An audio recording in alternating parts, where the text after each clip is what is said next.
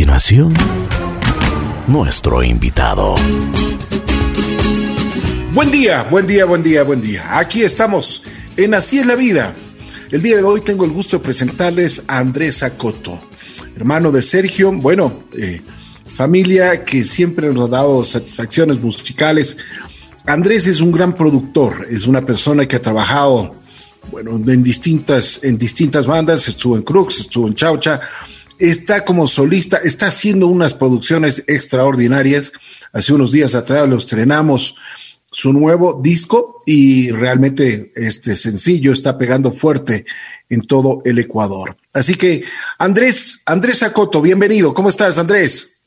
Mi querido Ricky, es un placer enorme hablar contigo y comunicarme con el grandísimo público de La Bruja a través de, estos momentos y la verdad que súper contento con, con, el tema, súper contento con la paranoia, este, muy, muy adecuado para estos tiempos donde, donde muchos nos sentimos este, perseguidos, observados y en peligro, ¿no?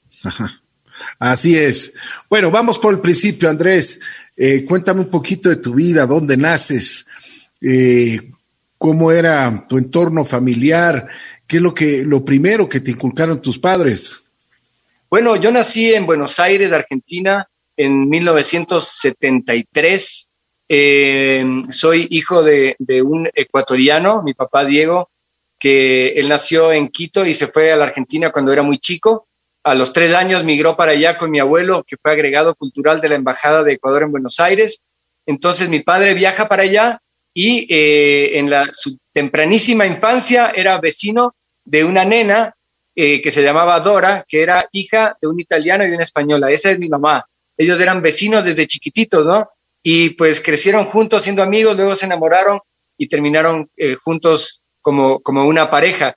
Cuando yo tuve tres años, papá y mamá deciden volver a, Ecuador, es decir, papá hacer esta doble migración y regresar al Ecuador, y ahí volvimos para, para acá y, pues ya desde ese entonces hasta el día de hoy radicamos todo, toda la familia en, eh, en el Ecuador. Soy un, eh, digamos, soy un quiteño que nació en Buenos Aires. Tengo las dos, las dos nacionalidades como mi padre, que es un porteño que nació en Quito, ¿no? Él vivió 36 años de, su vida en, la Argentina. Y tenemos eso, tenemos, eh, la familia tiene esa mezcla que es, que es muy interesante, es ver al Ecuador y ver a la Argentina desde, una, perspectiva eh, distinta, ¿no? con, con, sus virtudes y defectos, es muy, muy interesante. Y eso también ocurrió en la parte musical. Mi padre y mi madre, que cada fin de semana había muy buena comida en casa. A mi madre, una cocinera increíble con la herencia de su papá y su mamá, hacía comida italiana y comida española, eh, unos fideos con salsa increíbles. Y mi papá, eh, un experto en los asados, así que todo fin de semana había fideos y asado y escuchábamos, se escuchaba tango, se escuchaba eh, folclore latinoamericano como Mercedes Sosa, los chalchaleros, escuchábamos también eh, cumbias, muchas cumbias, y eh, mi hermano mayor, que es Sergio, empezó a tener esta afición por, por el rock and roll y traía música de los Beatles, este, o, o digamos, éxitos del pop contemporáneo de esa época, ¿no? Discos de Michael Jackson, discos del mismo Paul McCartney de solista.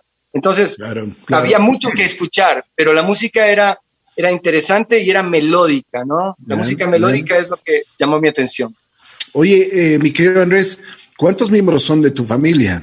Cinco, somos cinco hermanos. Está papá, obviamente de mis papás, está Sergio, Paula, está Sebastián, está Diva y estoy yo. Yo estoy en la mitad, ¿no? Yo soy el, tercero. Y de todos, eh, bueno, Sergio es, eh, es artista, mi hermana menor, Diva, Diva es artista, compone y canta increíble.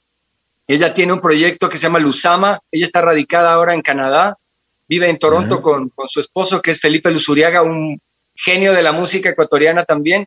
Tienen este proyecto Luzama, que, que si no lo han escuchado, los invito a escucharlo porque es fantástico. Y, todos eh, los hermanos tenemos algún, eh, algún talento para, escribir, para pintar, Eh, mi abuela era, mi abuela por parte de padre era pintora y escultora y mi abuelo era escritor. Entonces, todos tenemos algún, algún talento en las artes. Me imagino, me imagino, y, veo que las cualidades que han tenido y que les han inculcado en la casa siempre el, el arte, el, el, buen oído, lo que tú decías, el, escuchar algunos eh, géneros musicales, eso ayuda muchísimo. Y me alegro, me alegro también de que ustedes hayan desarrollado ese oído y que hayan puesto de manifiesto en cada una de sus actividades. ¿Cuál es el, el, nombre que me dijiste que teníamos que escuchar de, tu hermana menor? Se llama Lusama. L Lusama. Z-A-M-A, Lusama. Se van a sorprender, se van a sorprender, porque aparte, eh, bueno, mi hermana Diva es una mujer eh, hermosa, ella es una mujer muy linda, es muy tierna, y, pero tiene una, una, una voz eh, muy particular, eh, una, una, voz especial, poderosa, y aparte escribe muy, muy bien. O sea, a ver, ah, vamos a hacer una cosa, Andrés, si te parece. Eh, ¿Qué te parece? A ver, vamos a escuchar a Luzama, ¿ok? Perfecto. Perfecto, si lo tienen ahí. Dame qué canción para, para, presentarle al público. Mira, porque es importante conocer. Podemos escuchar una canción donde mi hermana me, regala la posibilidad de acompañarla. ¿ya? Yo, yo canto con ella en esta canción. La canción se llama La Ley del Silencio. Perfecto. Aquí está entonces, señoras y señores, Luzama con Andrés, Andrés Acoto.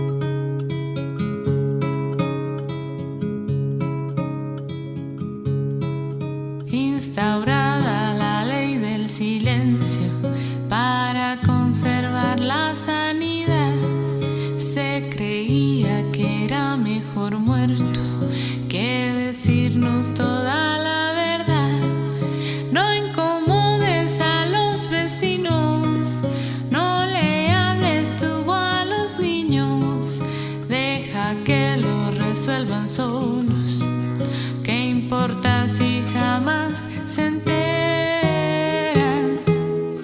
Si quieren un chivo expiatorio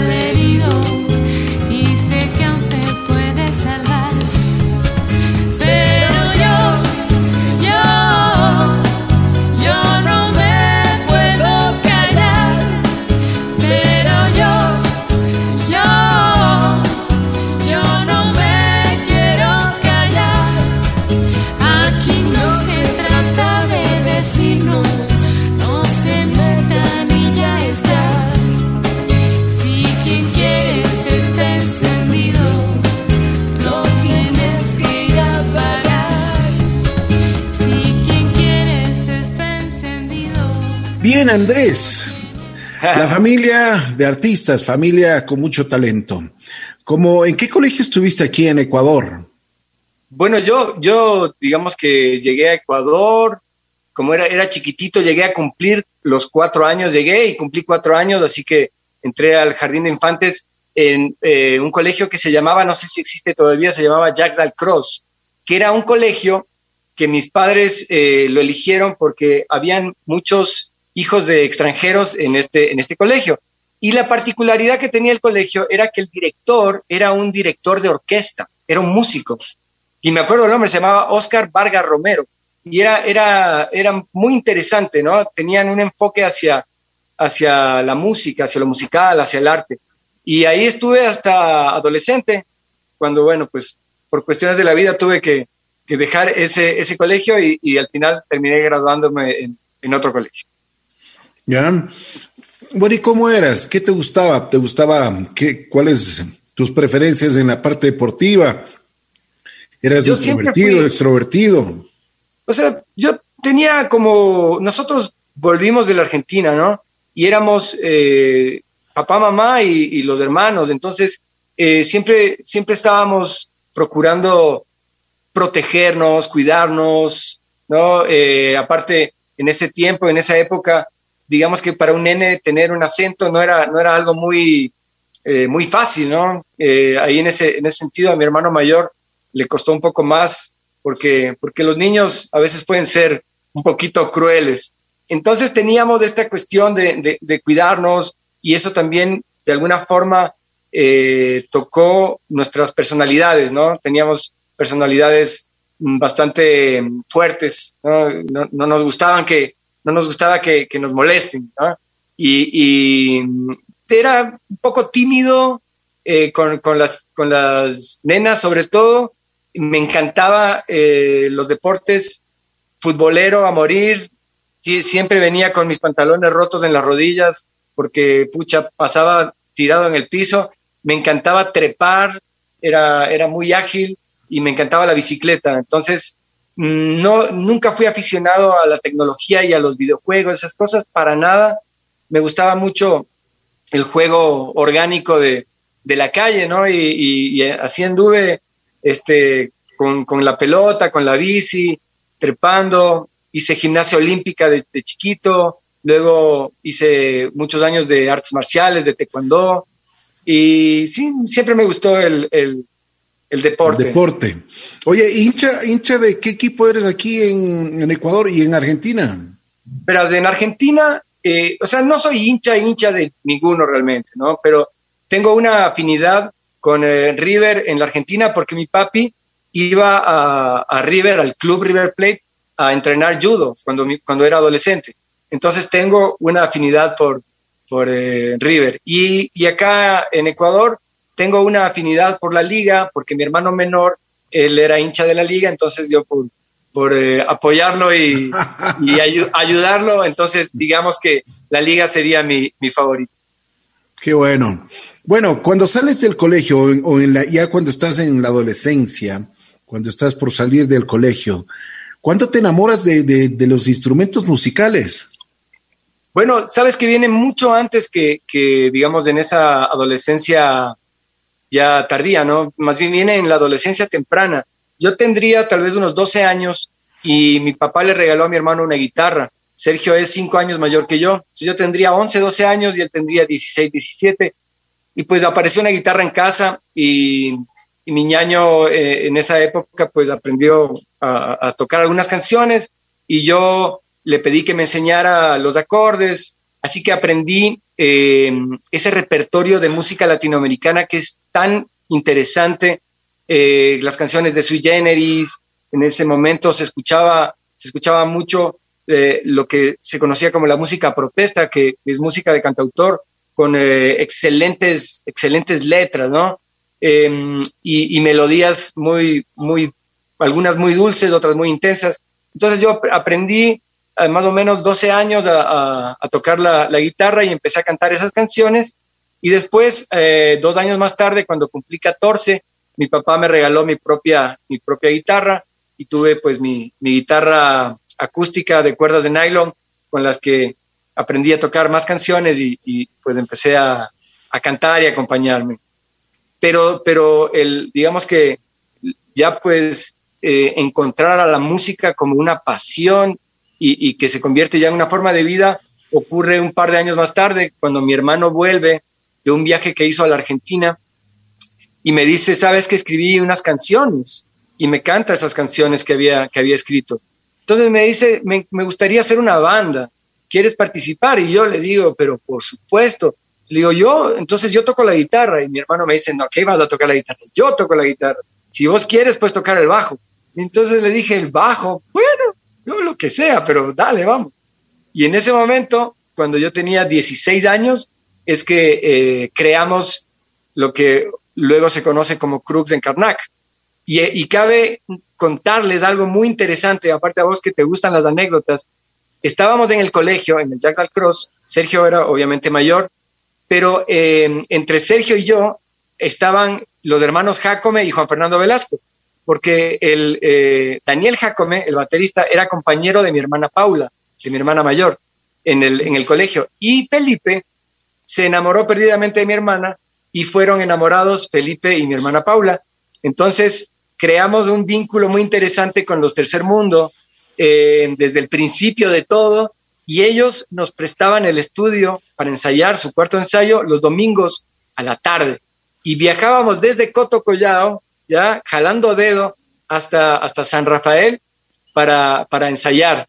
No teníamos instrumentos, teníamos ya una guitarra eléctrica que, mi hermano se había comprado y un amplificador pequeñito y con eso nos íbamos hasta allá y usábamos la batería de ellos, el bajo de ellos, en fin. Qué bacán, qué bacán. Me alegro, me alegro que hayan tenido esa amistad con um, los tercer mundo ellos empezaron de galapaguitos, me acuerdo, y esa es la anécdota que siempre nos, nos echamos con Felipe y con los hermanos Jacome. Pero qué bueno. Bueno, después de eso, como una pregunta adicional que se me venía, eh, es, tú tocabas guitarra, pero no sabías nada del bajo. ¿Qué, hiciste? ¿Cómo aprendiste? No sabía nada, pero Ricky no sabía nada. Es decir, yo no, no sabía ni siquiera el nombre de las cuerdas. Ya con eso te lo digo todo lo que, lo que hice yo fue, fue analizar el instrumento, porque yo igual tocaba la guitarra de forma súper empírica, ¿no? Sabía cuatro acordes y chao, y, eso es lo que, lo que sabía. Pero cuando me puse el bajo, cuando me lo colgué, eh, me supieron explicar que, que, las cuatro cuerdas del bajo son eh, iguales a las cuatro a las cuatro primeras cuerdas de la guitarra, ¿ya? Entonces sabía que eran las mismas. Mi, la, re. Y entonces entendí que la escala, que una escala en, la guitarra era igual a una escala en el bajo, y así empecé a, traducir en mi cabeza lo que era un acorde ya de la guitarra a lo que serían las notas para poder acompañar ese acorde. Y, el bajo con el, que, con el que empecé a tocar era un bajo gigante que pesaba una tonelada, que era más grande que yo. Y me, me acuerdo, pero perfecto, el primer día que llegamos de allá y me puse ese bajo, después tenía un dolor de, un dolor de espalda, ¿no? Y, pero, pero fue natural, fue natural. Ese día empezamos a montar canciones, estas canciones que Sergio había compuesto, y fue mm, muy chévere porque tal vez si nosotros hubiéramos querido empezar tocando covers, tal vez nos hubiéramos desanimado porque no teníamos la destreza musical ya para hacerlo. Pero como estábamos creando música, no importaba qué tan diestro era yo, o digamos, qué tan bueno era en el instrumento, sino que yo estaba acompañando algo que estábamos creando. Después de que sales del colegio, ¿fuiste a la universidad o cuáles eran tus actividades? Sabes que cuando terminó el colegio, o sea, yo empecé, empezamos con Crux cuando yo estaba en cuarto curso del colegio, ¿no? Tenía 16 años, así que mientras estuve cuarto curso, después estuve quinto curso, luego repetí quinto curso y sexto curso, esos cuatro años, yo ya estaba dedicado a la, a la música cuando se, termina, se termina el colegio, eh, yo pensé que tal vez sería interesante estudiar música, pero en ese momento no, existía, no existía la carrera, no había la carrera de música. Traté de, ver eh, conservatorio, alguna cosa así, pero recibí respuestas muy, muy ambiguas, ¿no? Como que yo ya era demasiado grande como para, para la educación formal eh, en la música. Otra visión totalmente diferente a lo que, está, a lo que ocurre hoy en día. Entonces, eh, entré a estudiar un poco de inglés en la universidad y, básicamente la música ocupó todo mi, interés y todo mi tiempo. Y ya para ese momento, ya la banda era, se, hizo conocida, en ese momento ya era, la banda ya era famosa y ya tocábamos eh, por todas partes y, y, después pues simplemente los, seguimos haciendo, ¿no? ¿no? No paramos más. ¿Cómo te sentías tú en Crux? Crux era muy especial porque Crux lo, es algo que lo hicimos desde una idea, ¿no?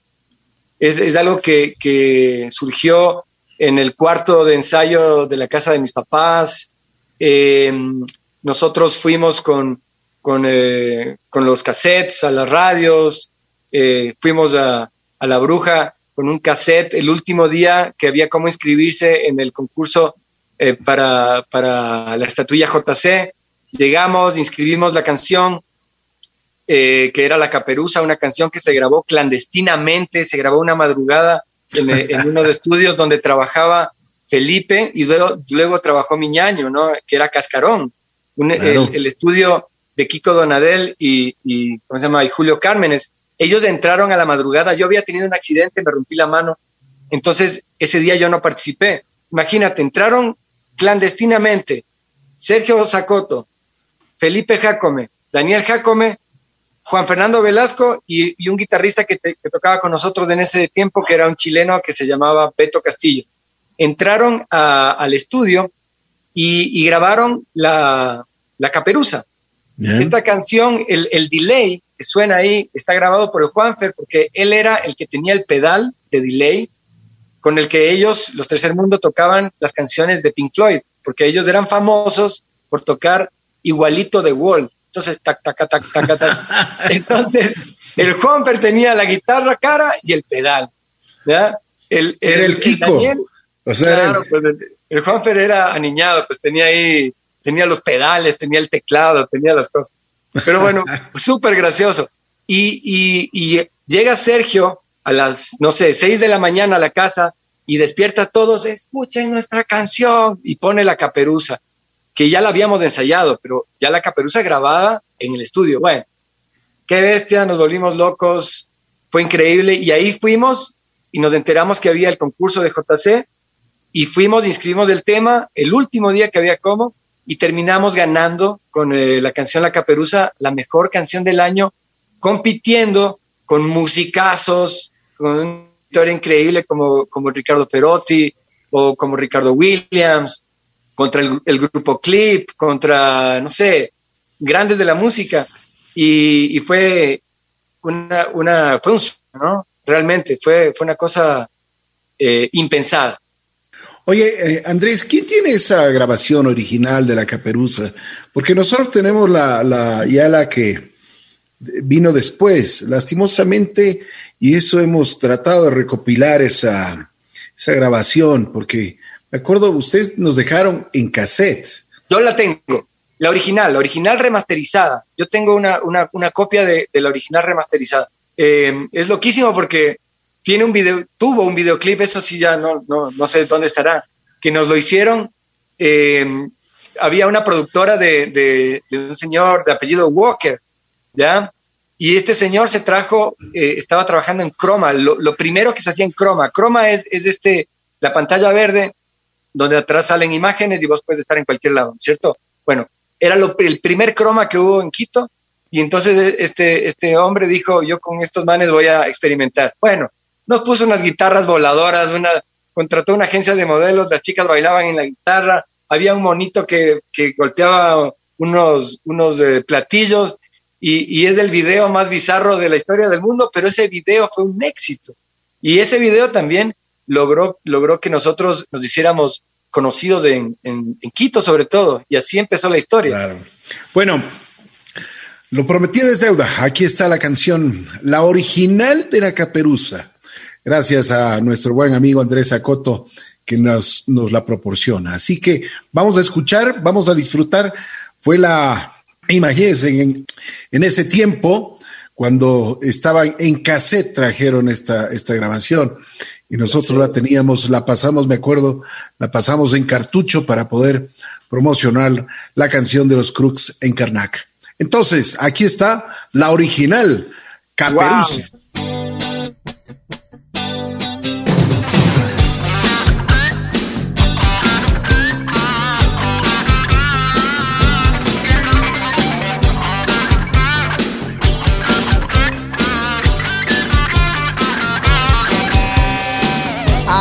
Vez una linda jovencita que vivía con su mamá y quiso ir a ver a su abuelita al otro lado de la ciudad. Ella se puso su nuevo saco rojo, desde la puerta gritó me voy, cruzó la calle, compró unos cigarrillos y por suerte mamá no la vio.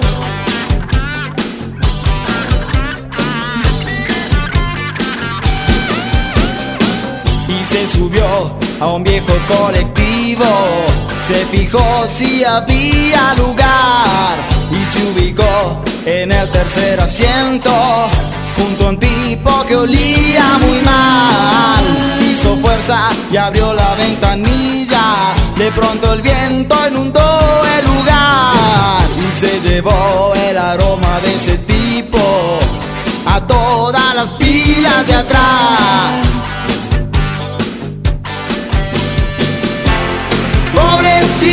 Pobrecita, ella no sabía que a ella el lobo la quería tener. Ella miraba y él sonreía. Ni se imaginaba lo que él iba a hacer.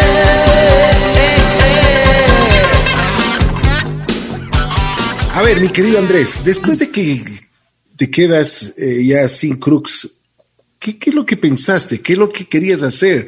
¿O estabas todavía un poco eh, despistado viendo a dónde vas o cómo vas?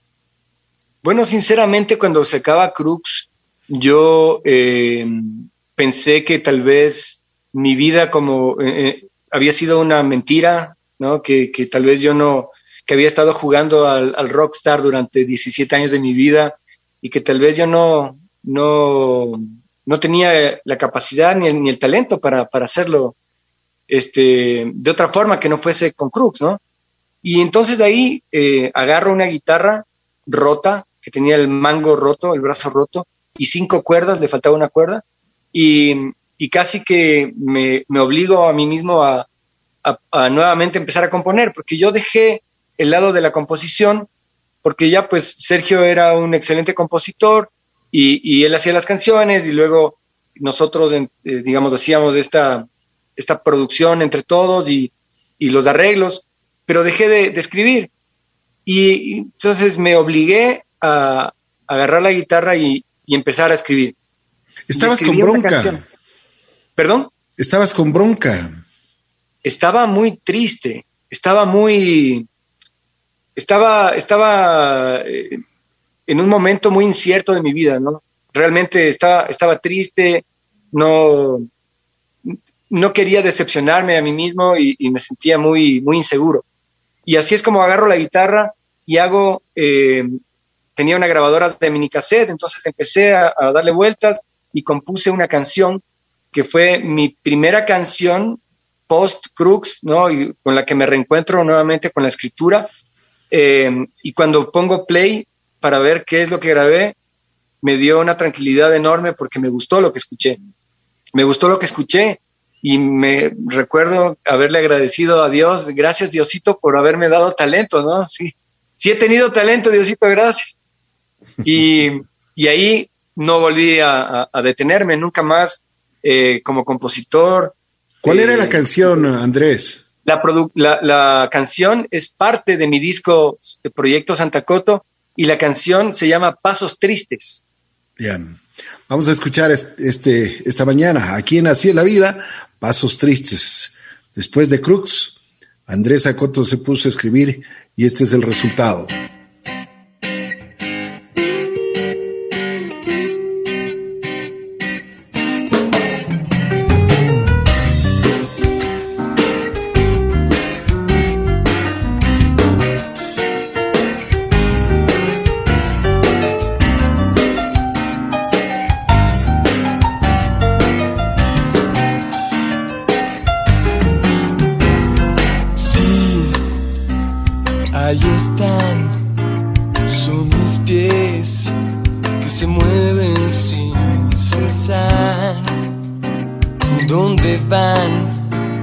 no lo sé.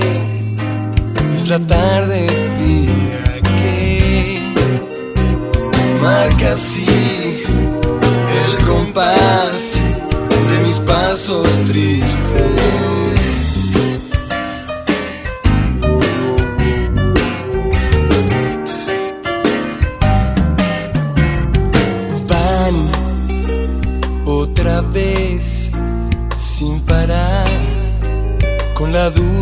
De saber si fumar uno más cambiará el camino de este andar que al final marcará el destino.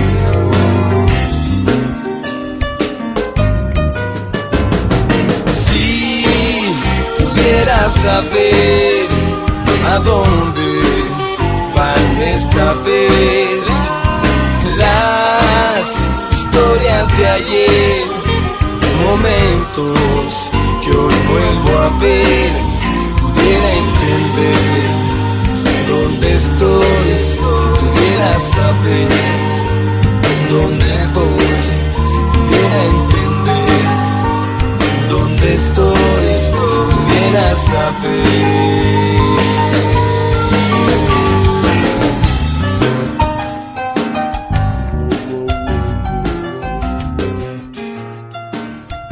Andrés, después de esto, me imagino que ya vas tomando incluso confianza, como tú decías, estabas triste, desconfiabas de ti mismo, pero bueno, ya salieron las cosas un poco. ¿Y qué, qué, cuáles fueron tus próximos pasos? Bueno, yo eh, digamos que mientras esto ocurría, mientras yo me reencontraba con, con, eh, mi faceta de, compositor y, ya pues eh, como intérprete de estas canciones, eh, surge esta posibilidad de trabajar en este proyecto que en un principio iba a ser algo muy corto y me llaman eh, y me, me, me, piden participar de, de, lo que después se llamaría Chaucha Kings.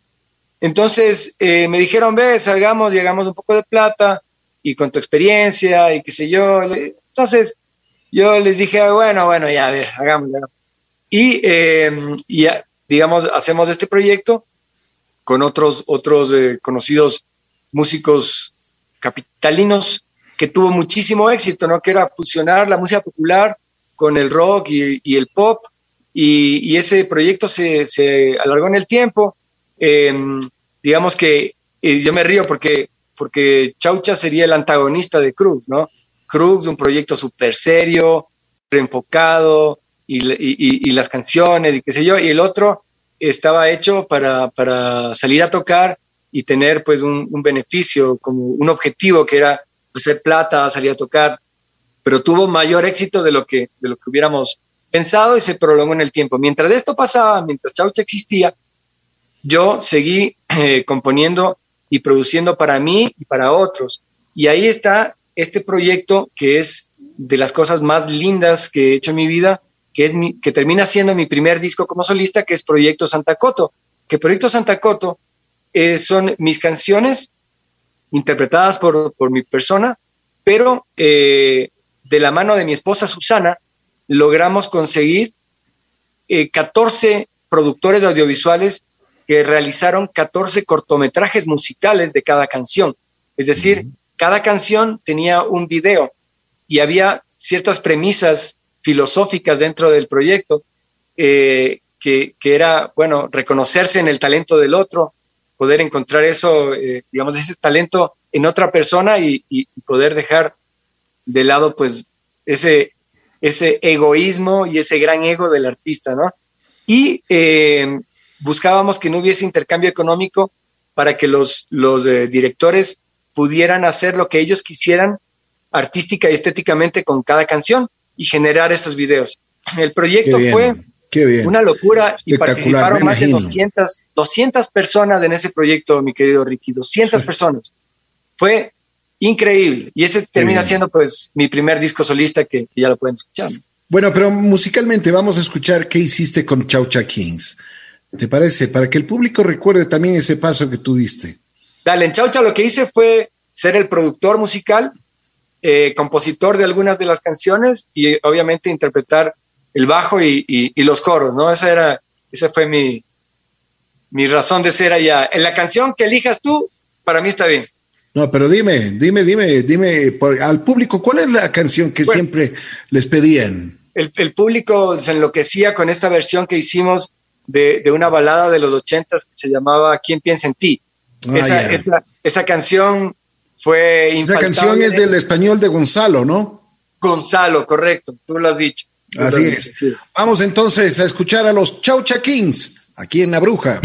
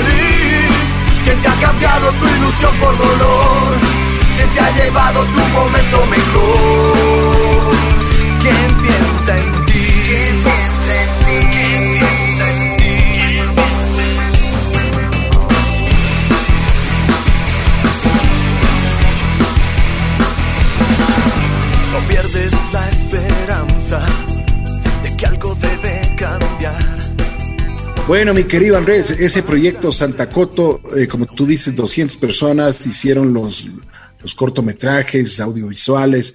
Fue una locura y, realmente eh, me alegro y te felicito porque eh, hubo una muy buena recepción de la gente. Musicalmente, ¿cómo, cómo te sentiste?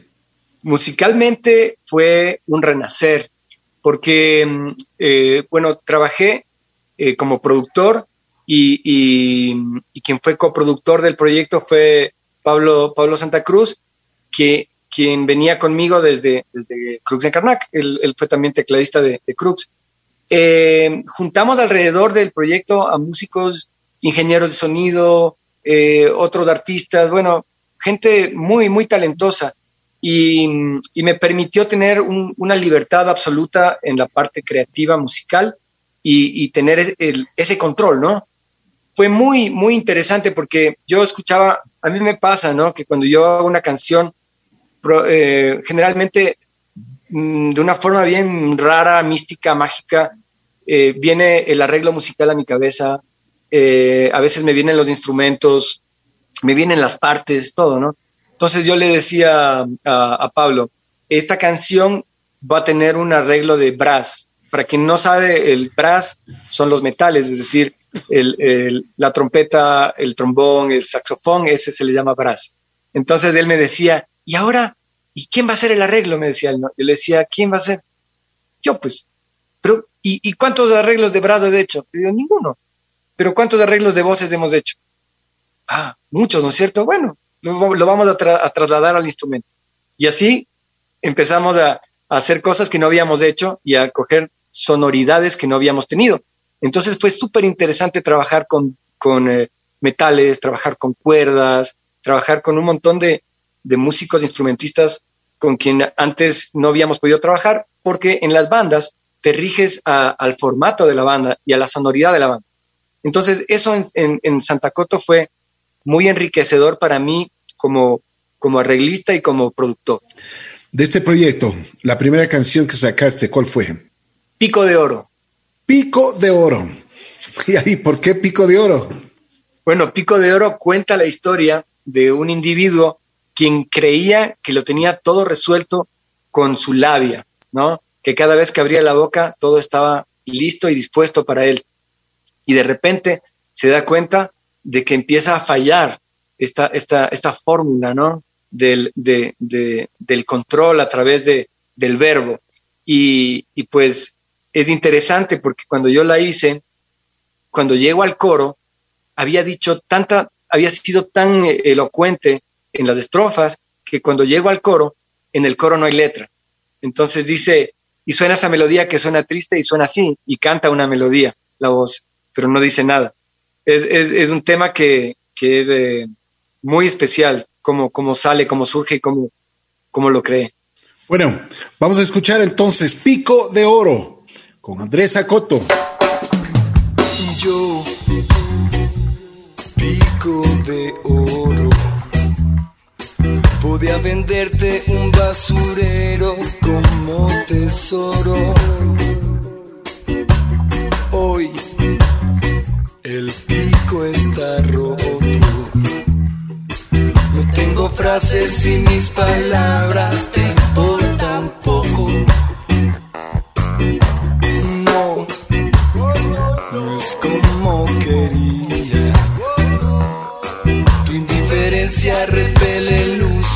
de simpatía.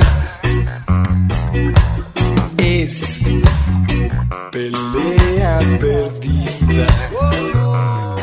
Tu corazón está congelado y congela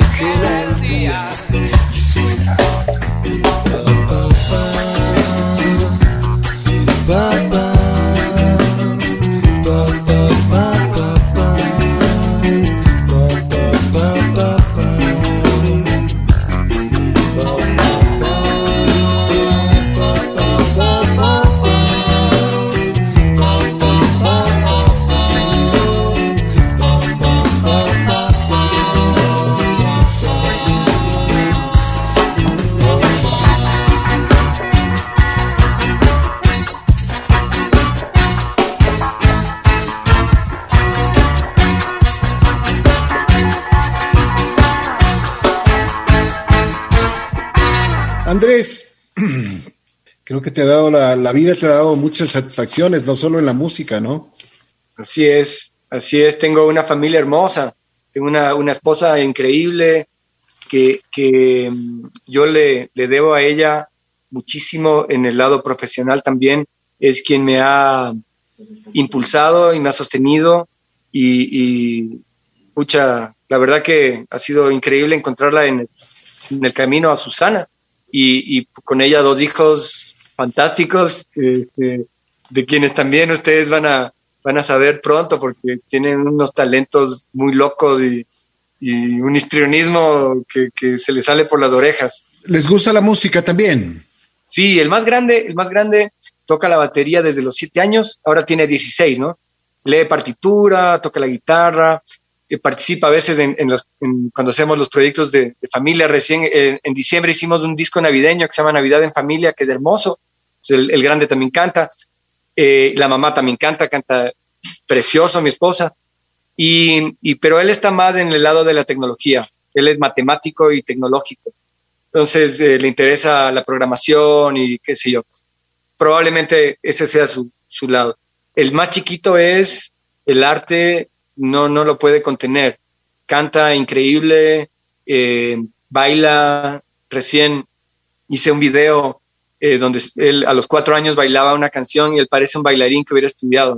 Si, esa, ese video lo pueden ver en, está ahí en, las redes. La canción se llama Princesa, es un fit que hago con mi querido Pancho Terán y, ahí lo pueden ver al, más chiquito bailando a la edad de cuatro años.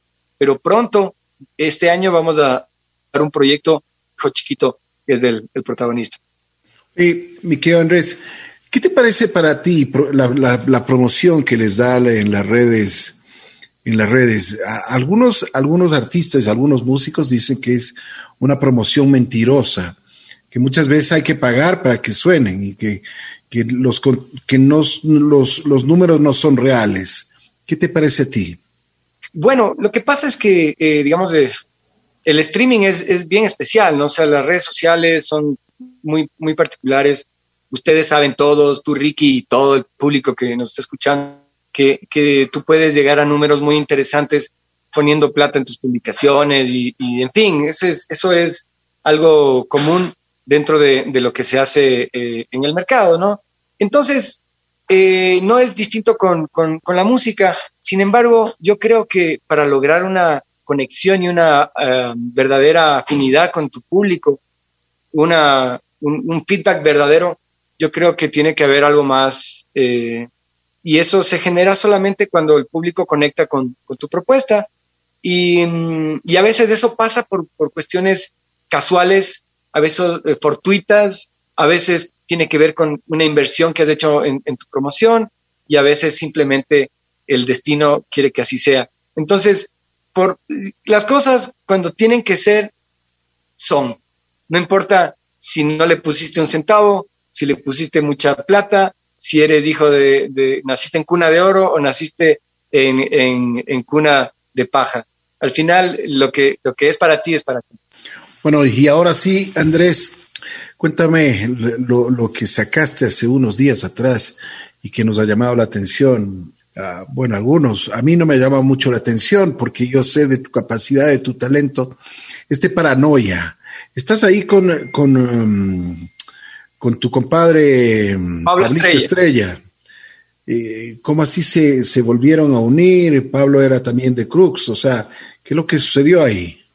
Bueno, Pablo es mi amigo, es mi pana, ¿no? Eh, es más, él, él llega a Crux porque, porque yo lo, lo conocía y él siempre, siempre me, me cayó muy bien, aparte de, de, que siempre lo admiré como, como músico, es un tipo que tiene un espíritu tan liviano y un sentido del humor tan chévere con quien yo he congeniado siempre y aparte él tiene también esta, este, esta historia de, de, relación con la Argentina. Él, él, también viene de una familia que tiene que ver con la Argentina.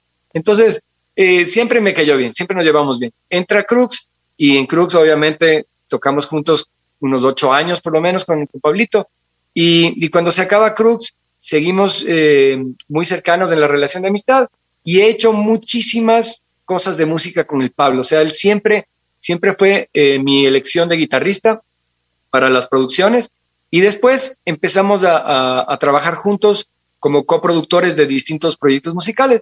Entonces, cuando estábamos haciendo este disco, que es un disco aparte triple, son tres discos, se llama ASA, acústico, sólido, armónico. Cada uno de los discos tiene una tendencia musical y unas características musicales distintas. El disco sólido, que es donde está la paranoia, tiene canciones hacia el rock, hacia el hip hop, hacia, bueno, por allá. El disco acústico tiene, tiene temas más hacia la música tradicional latinoamericana y, y, el otro disco está más dentro de, la fusión, ¿no?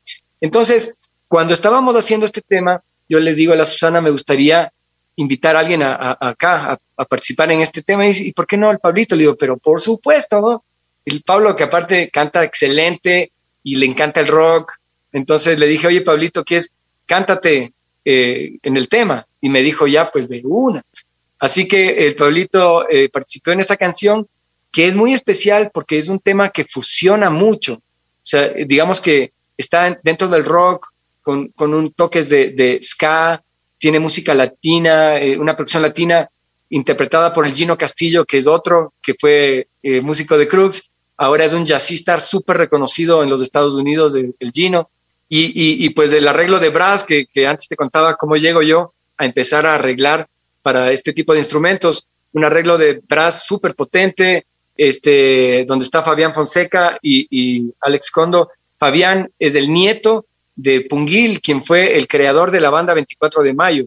Entonces él viene de la música popular, pero después va a, la música este, al jazz y bueno, músicos fantásticos. Está Diego Miño, que también tocó conmigo en, en, en Chaucha Kings y que es un musicazo. Y pues juntar este, este, este tipo de personajes solamente puede dar un resultado como el que ustedes ven ahí. Y la canción es un bombazo, ¿no? Y, tiene este sentido del humor muy mío, con esta ironía, eh, un poco eh, riéndonos de, de, los momentos complejos, ¿no? así sentirse perseguido, todo está mal, nos siguen y al final muchas de esas cosas están solamente en nuestra cabeza. Vamos a escuchar a Paranoia junto a Andrés Zacoto y Pablo Estrella, aquí en La Bruja.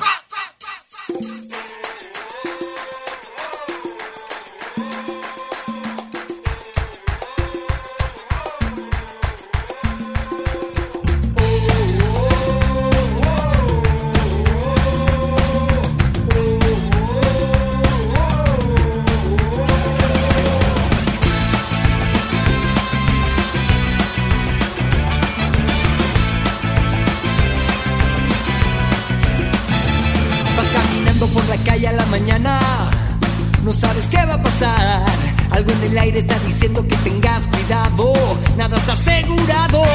Un cigarrillo, un chicle, un caramelo, un poco menos de estrés. Si tienes poco vas en bus y tienes plata en taxi y el día se muestra así. La paranoia en tu cabeza. La paranoia.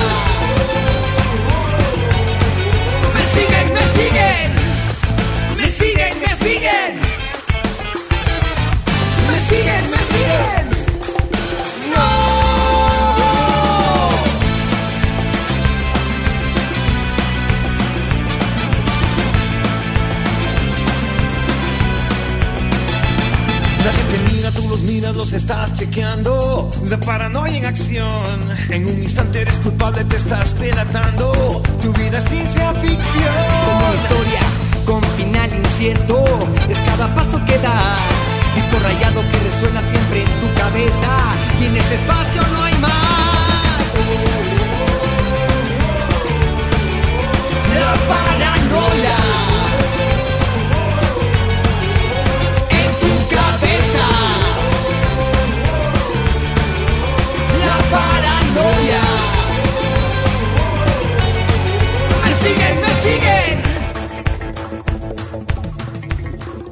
Mi querido Andrés, ¿cómo te identificas? ¿Eres productor, cantante, guitarrista, bajista? ¿Cómo, cómo te gustaría que te califiquen a ti? Chuta, es, es difícil, verás, yo, yo creo que, o sea, es, es complejo porque dentro de, de la música eh, hay, hay muchas facetas que, que hacen a la música, ¿no? Está quien compone, está quien interpreta, está quien canta, está, está quien arregla, está quien produce. Y, y bueno, yo aprendí de todos los oficios. No es que, o sea, bueno, yo, yo lo puedo hacer. Y eso es algo que me, que me gusta, realmente me, me gusta mucho. Pero, pero mm, he aprendido a diferenciarlos, ¿no? Yo creo que tengo el oficio de, de componer, yo tengo la capacidad de sentarme a escribir y poder escribir. Si yo, si yo quiero ahorita ponerme a, a escribir una canción, de alguna manera logro conectar una parte de mi cerebro y, y des, desconectar otra y, y, voy a escribir es, esa canción y lo, y lo, voy a hacer. Es decir, logré encontrar el oficio. Y asimismo el oficio de, de producir, que es otro, un oficio totalmente di distinto, ¿no? No me importa cuál es el género, no, no me interesa si hay algún género donde yo no, no sea experto, me meto de cabeza y, y, y, descubro los secretos de ese género para producir de, de, del género. Y después está el arreglista y después está el intérprete. Entonces, yo, yo creo que me gustaría que, re, que me recuerden, que recuerden mis canciones, ¿no?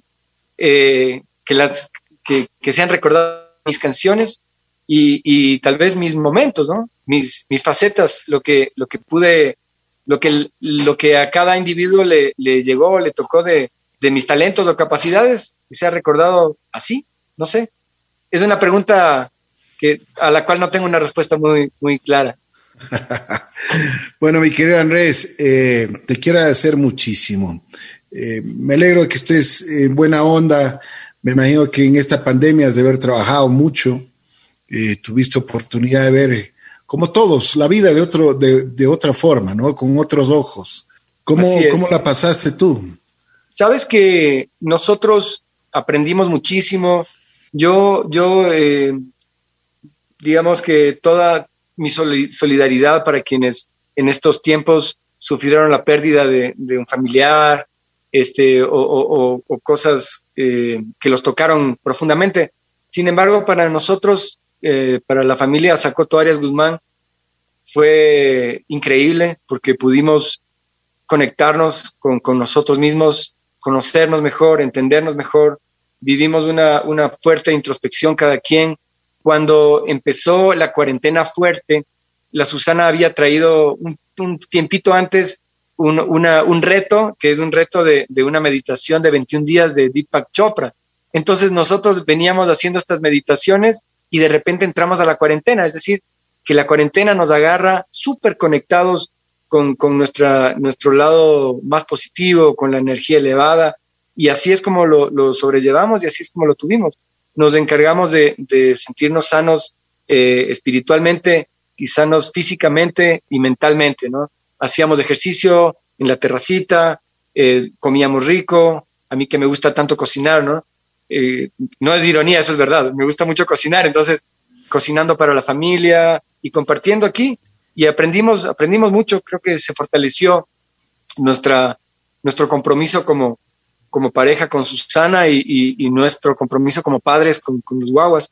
Así que ha sido, ha sido bueno, ha sido duro y, y ahora pienso que siempre todo va a estar bien, ¿no?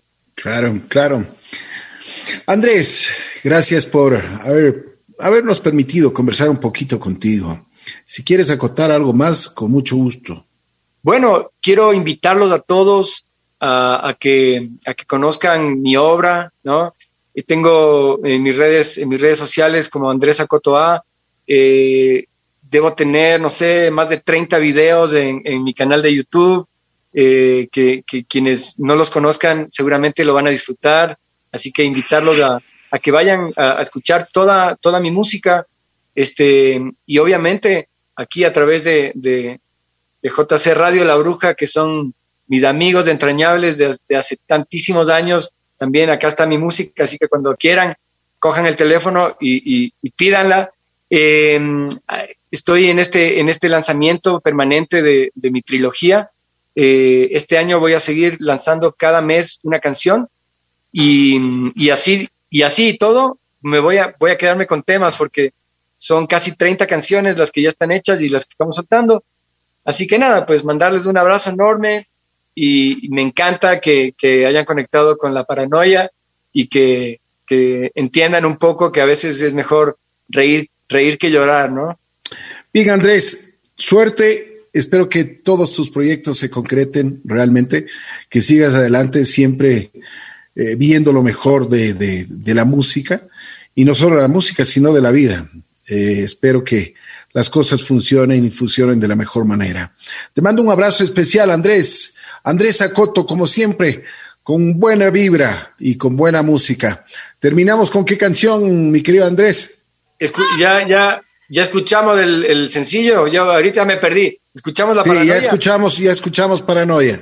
Ya, perfecto. Entonces me gustaría, me gustaría escuchar un tema, otro tema de, de, del disco, del disco sólido, otro tema que, que ya lo tienes, que está también dentro del rock. Esto se llama La Bala Perdida. Es un rock and rollazo que cuenta la historia de una persona que estaba media perdida, ¿no? Estaba medio disparada. Así que La Bala Perdida, con este rock and roll vamos a terminar. Perfecto. Andrés Acoto estuvo junto a nosotros aquí en Así es la Vida. Gracias, Andrés. A ti, Ricky, un abrazo.